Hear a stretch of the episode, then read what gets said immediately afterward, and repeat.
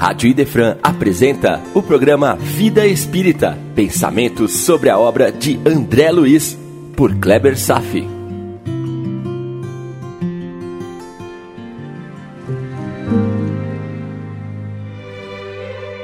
Nosso Lar, capítulo 35, Encontro Singular, parte 2.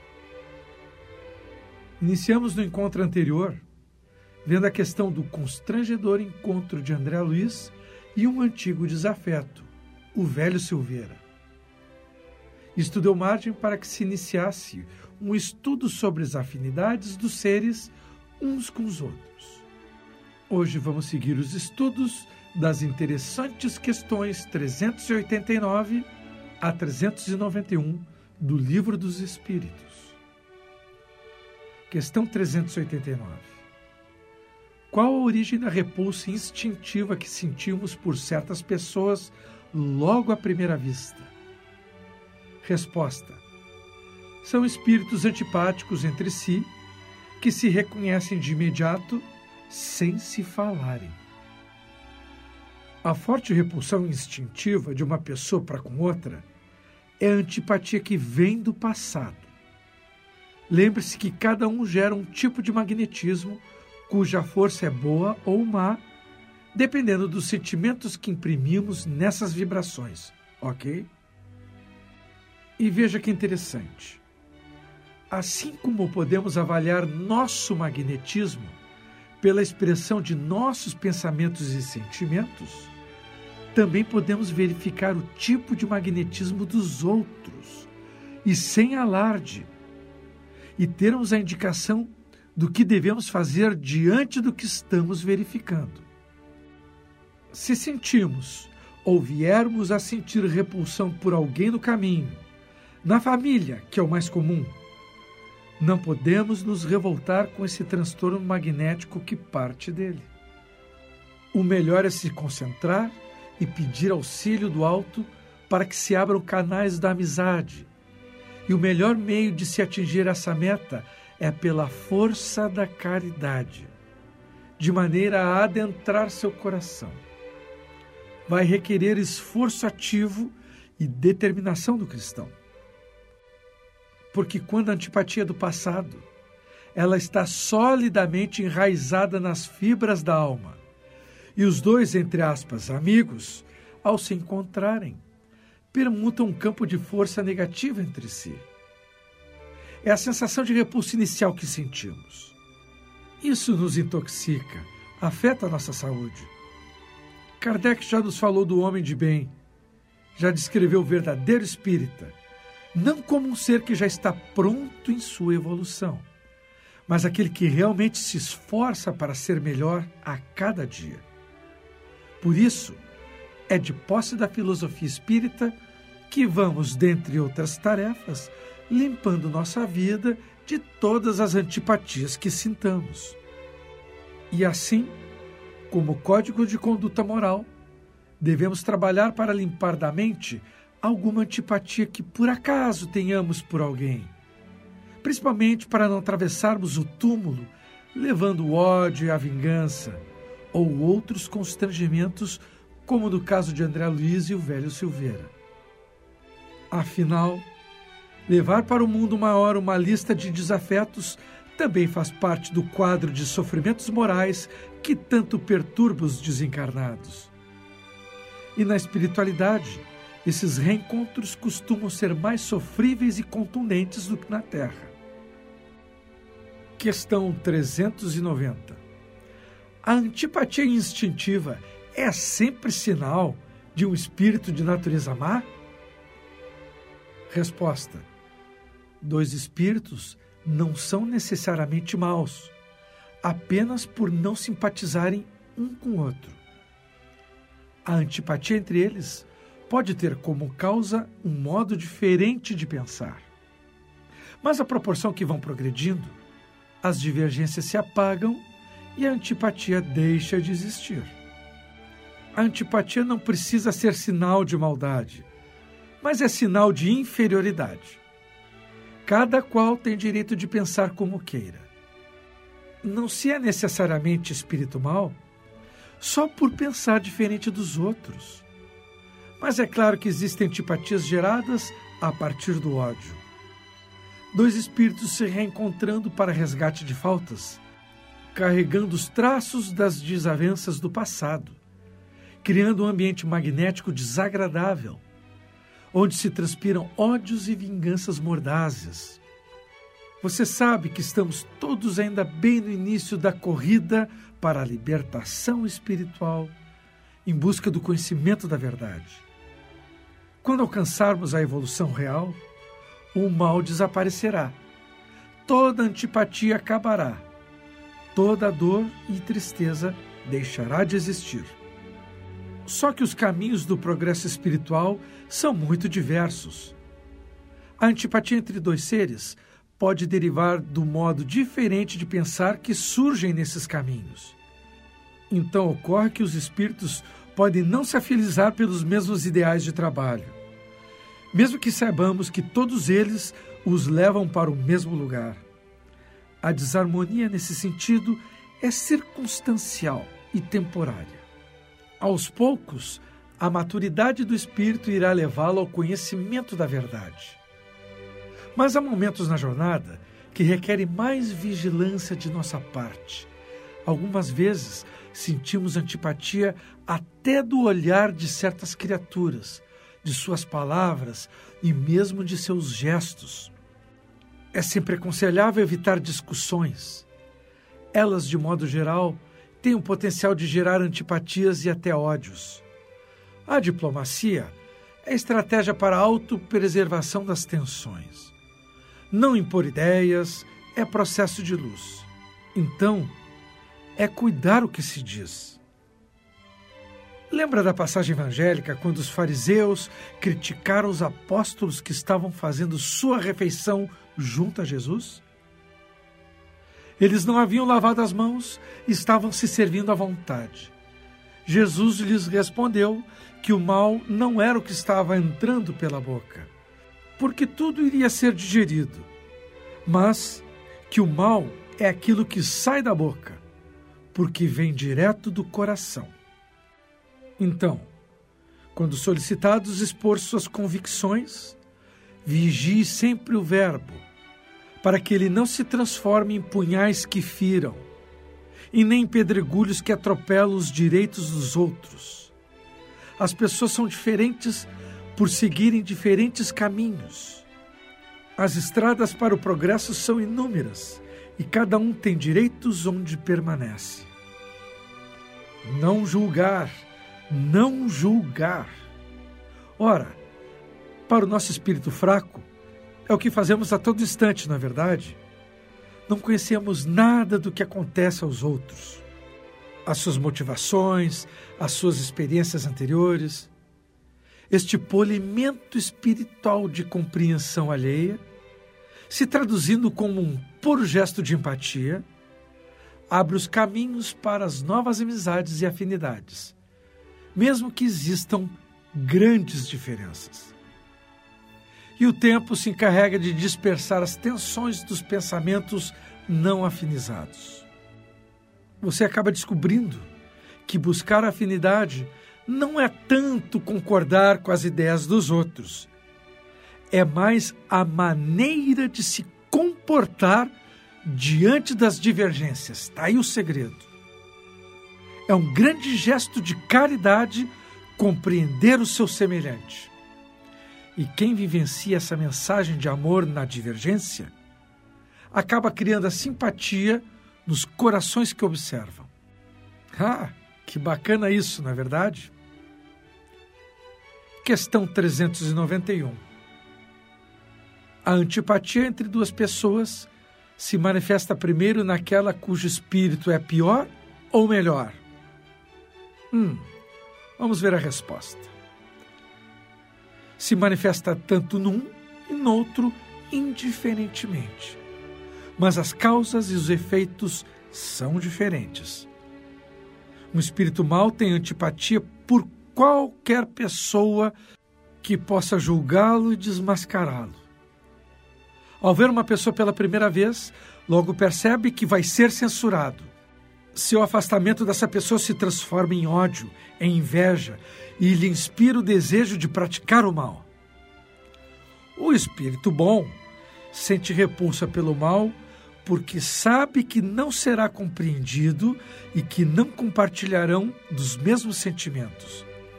Entretanto, consciente da sua superioridade, não sente pelo outro nem ódio nem inveja. Limita-se a evitá-lo e se lastima por isso.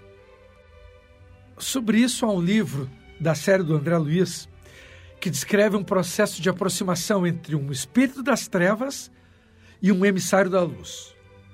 Chegando a um momento que passamos a simpatizar com o espírito obscuro, tamanha transformação do seu coração. O livro chama-se Libertação. É o sexto livro da série dele. Há um adágio que diz mais ou menos assim: Você quer saber o que uma pessoa sente ou pensa sobre você? Basta você avaliar o que sente e pensa por ela, pois afinal, muito provavelmente, será muito semelhante o que um pensa do outro. A antipatia entre duas pessoas nasce em qualquer uma delas primeiro. Entretanto, provavelmente um é sempre algo mais desenvolvido que o outro. E por força da sua natureza melhorada, a antipatia deve surgir primeiro no que ainda tem uma natureza mais bruta, que alimenta a inferioridade.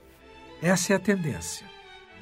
Outra situação interessante e comum aparece em casos de dívidas do passado entre duas pessoas, onde uma delas já está propensa ao perdão. Essa, então, esquece logo as lembranças e a repulsão quando encontra o antagonista. Mas e a outra pessoa? E a outra que desconhece a desculpa trava uma guerra consigo mesma, ou para odiar mais ainda, ou deparar com seu antigo inimigo, piorando cada vez mais a sua situação espiritual ou procura fugir para não sofrer a humilhação ou constrangimento. É exatamente a situação que André Luiz experimenta com velho Silveira. Um bom espírito sente a repulsão pelo mal, mas ele se esforça para não odiar. Ele apenas não muda sua paz interior pelas antipatias que recebe de alguém. Conserva sua serenidade e ainda ora por todos que o caluniam e odeiam. Quem dá vazão aos sentimentos inferiores advindos da antipatia é um espírito inferior, que não compreende a natureza do que está acontecendo e não impõe nenhum bloqueio ao extravasamento das suas emoções indesejáveis. Então, se ainda alimentamos alguma antipatia por alguém, Pensemos mais e nos desfaçamos logo deste estado negativo em nossa vida.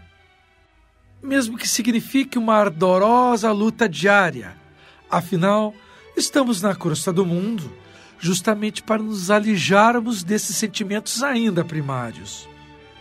Para que a cada palavra que saia de nossa boca possa refletir o amor mais puro e sincero do coração daquele discípulo que segue o seu caminho à procura de luz. Cada sentimento inferior que palpita em nosso íntimo é uma semente inferior lançada no terreno mental e no coração de quem odeia.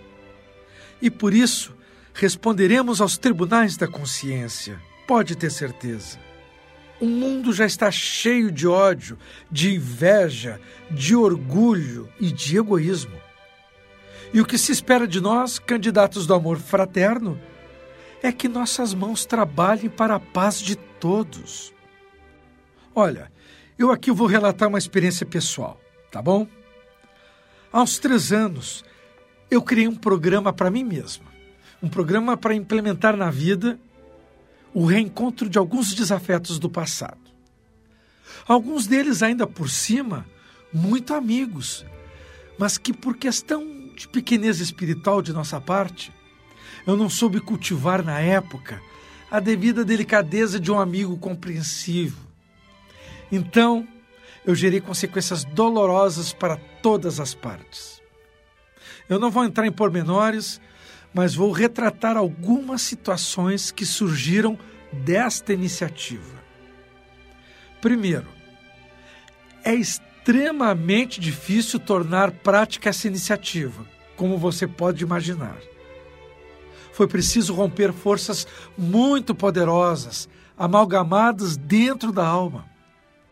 O constrangimento natural que só existe em pessoas vaidosas e egoístas, como eu. Se tivesse vivendo um ambiente mental realmente humilde, não sentiria tanta dificuldade em romper comigo mesmo. Meu irmão, foi dificílimo. Mas vamos lá, encarei. Armado de coragem, eu fui ao resgate.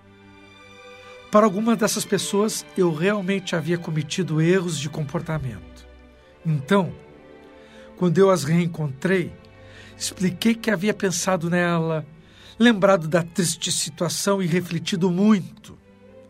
Mas que eu aprendi que a vida é muito curta e que fazia questão de reverter, buscando o melhor sentimento dentro do coração. E que pedia para este amigo me perdoar a minha fraqueza, a minha insolência, que eu desejava o melhor da vida para ele e que estaria de coração aberto para recomeçar a nossa boa amizade.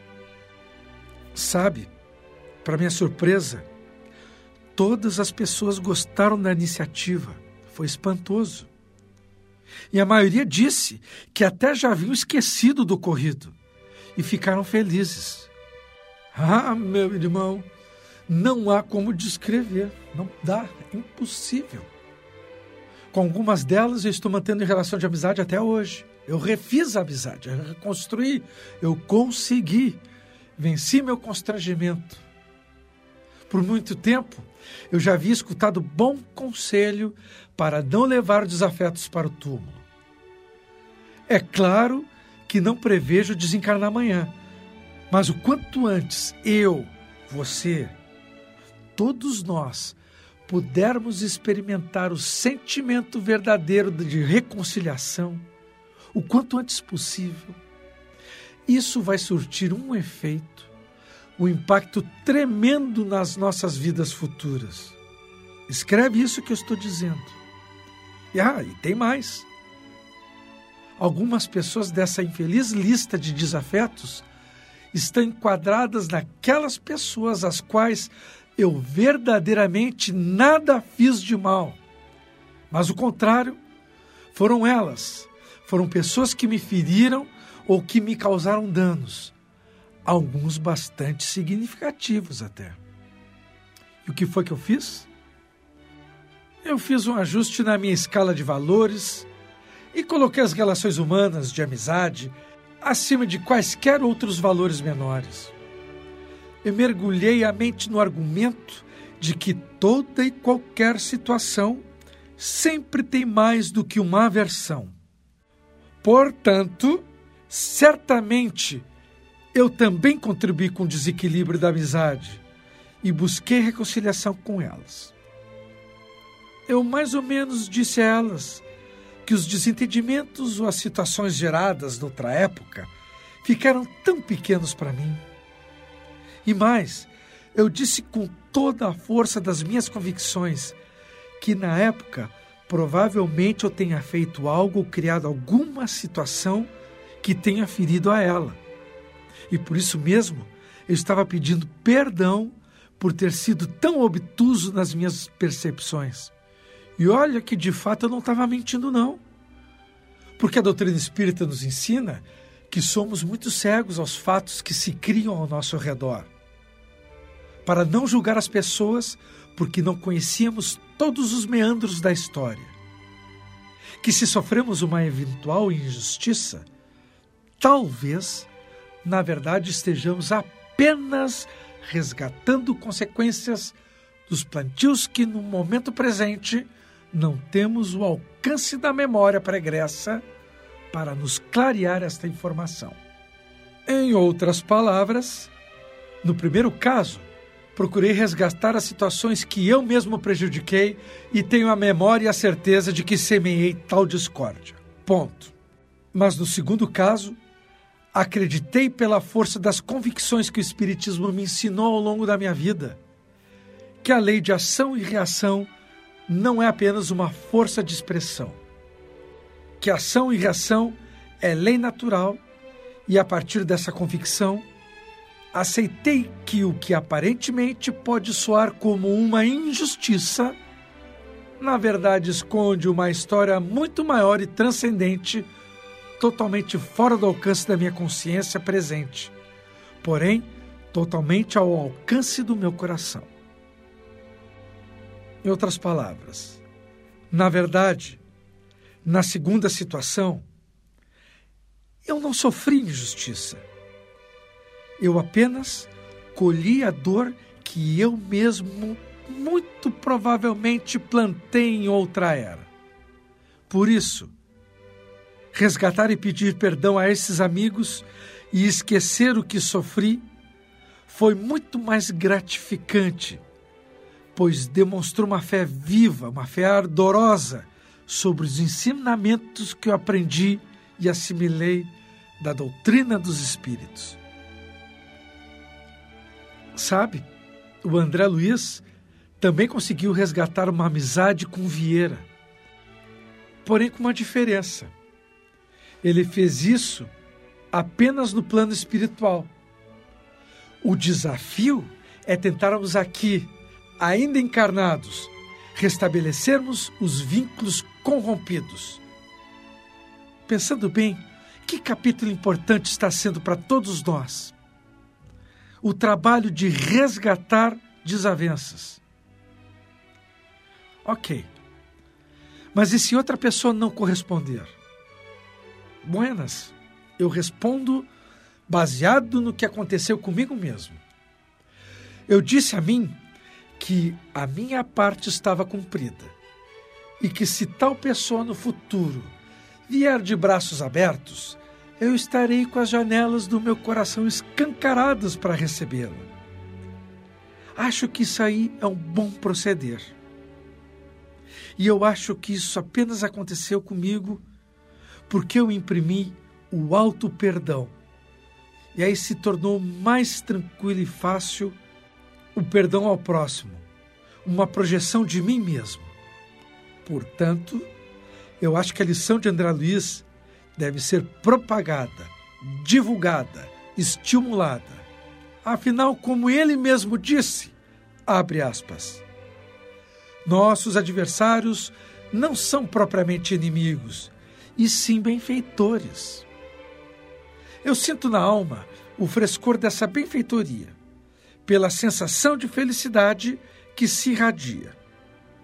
E a felicidade que se irradia é feito de luz, como conclui André Luiz.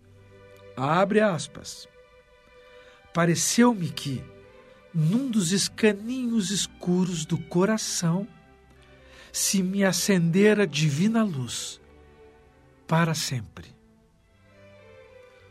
Por hoje era isto. Desejo paz a todos e até breve.